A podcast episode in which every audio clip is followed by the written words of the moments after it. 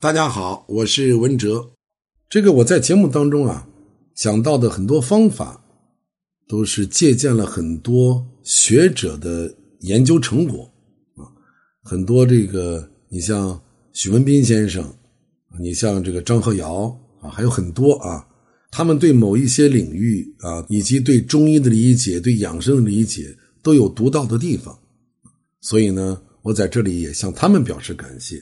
你包括。我要给大家讲的这个琼浆玉液啊，这个本身就是很多年以前张和尧先生啊他提出来的。那么通过实际上的验证啊，很多群众用了效果不错，我身边的朋友用了也不错，所以呢，我也愿意推荐给大家。从今天开始，我就给大家来讲一讲我们自己如何在家去制作这个玉液琼浆。因为它有很多方法，有很多做法，因为材料也很多，这个需要一些有搭配的，有一些不需要搭配的。你像单方浆就不需要搭配。这个呢，我得一点一点讲啊，咱们不能着急，磨刀不误砍柴工嘛。首先，我们在家里面，你得准备一台豆浆机，对吧？这是必须的。那么豆浆机呢？是需要那个可以自动加热啊、自动煮熟的那种新式豆浆机啊，就是打出来的浆是热的。现在基本上家家都有了，但是呢，这个咱们以防万一，还有很多人是有那些老式的豆浆机，那个不行啊。那么把相关的，就以后我会讲到的这些药材呀、食材呀，呃，都要加水浸泡。基本上呢是泡一晚上。咱们北方的听众呢，我们以长江为界啊，北方的听众你就泡十个小时以上，啊，南方的你起码泡八个小时。那有一些特殊的材料，啊，要泡的时间更长。我会在呃具体遇到哪个方子的时候，我们再讲。那有的甚至要泡到十二个小时啊，二十个小时。那么。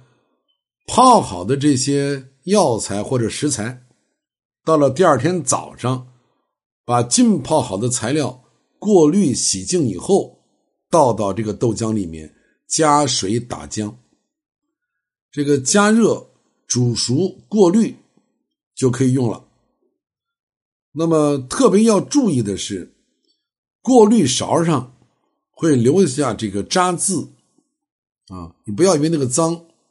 不要以为那个不能用，要把它留着，啊，它会有其他的用处，啊。那么打浆的时候，如果还有一些这个药食材料没有打碎，你就再摁一下按钮啊，再打一遍就可以打碎了。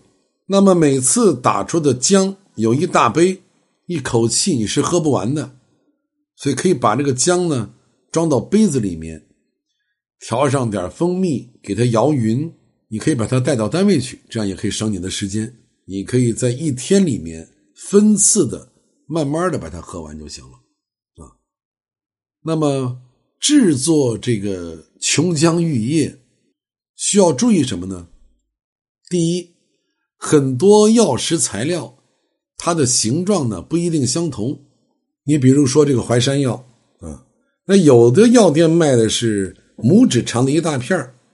那有的药店呢，就切成了小指甲盖那么大的小块你像那个阿胶，有的药店呢卖的是这个阿胶丁，有的卖的是阿胶片那么在我后面讲到的啊，你用什么材料啊，需要多少这个盐勺啊？就咱们在家呀，自己加这个材料的时候，我们这个计量单位你就拿这个盛盐的小勺就行。所以你买的这个药材。或者食材是这种整块的，那你就让它给你捣碎了，啊，捣碎了，咱们在家拿这个小勺就比较好掌握。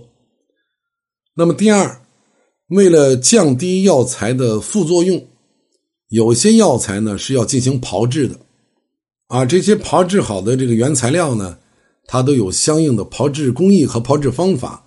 如果我们自己做不到的，我会在以后拆解方子的时候会给大家讲清楚。啊，它是炒的呀，是醋的，是断的，是酒的，是制的啊。这个我跟大家讲清楚。比如你这个安神助眠的酸枣仁那我就会告诉你用炒枣仁啊，它是要炒制的。你像何首乌啊，炙首乌，这个我会跟大家讲清楚的啊。所以呢，难免我们在后面讲的时候，大家再重新问一遍，那就很麻烦而且由于大家都比较理解的原因，咱们很多听众朋友的这个这个评论区里面的一些留言，我不可能一一回复啊。还有一些想单独联系我的，这个我们这个政策上也是不允许的，所以我尽量呢在节目当中很多东西跟大家讲清楚啊。那个如果。有这个机会了啊，各个方面条件也比较成熟了，我们平台和我们大家也建立了很好的这个联系的平台，我们当然会设立相关的与大家进行互动的方式以及方法。那么第三，就是当我们要讲到药食材料里面的花，它一般指的就是药店或者卖花草茶店出售的那种可以食用的干花。第四，就是这个盐勺的标准，请大家呢以两克线的盐勺为参考标准。这个盐勺啊不要太大，当然也不能太小。这个线盐勺啊，这各大超市、网上都有卖的啊。这个买不到这个线盐勺，我们家里面用的盐勺也可以。那么第五，所需要注意的是，千万不要用铁锅、铝锅。去熬、去煎、煮这些中药材，因为很多药材呢，它含有这个鞣酸，它会跟铁离子啊或者铝离子发生化学反应啊，会使药效降低或者产生毒素。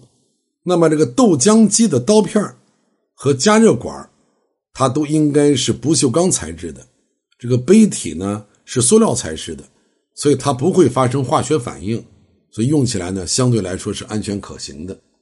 好，自制琼浆玉液，我们明天接着再聊。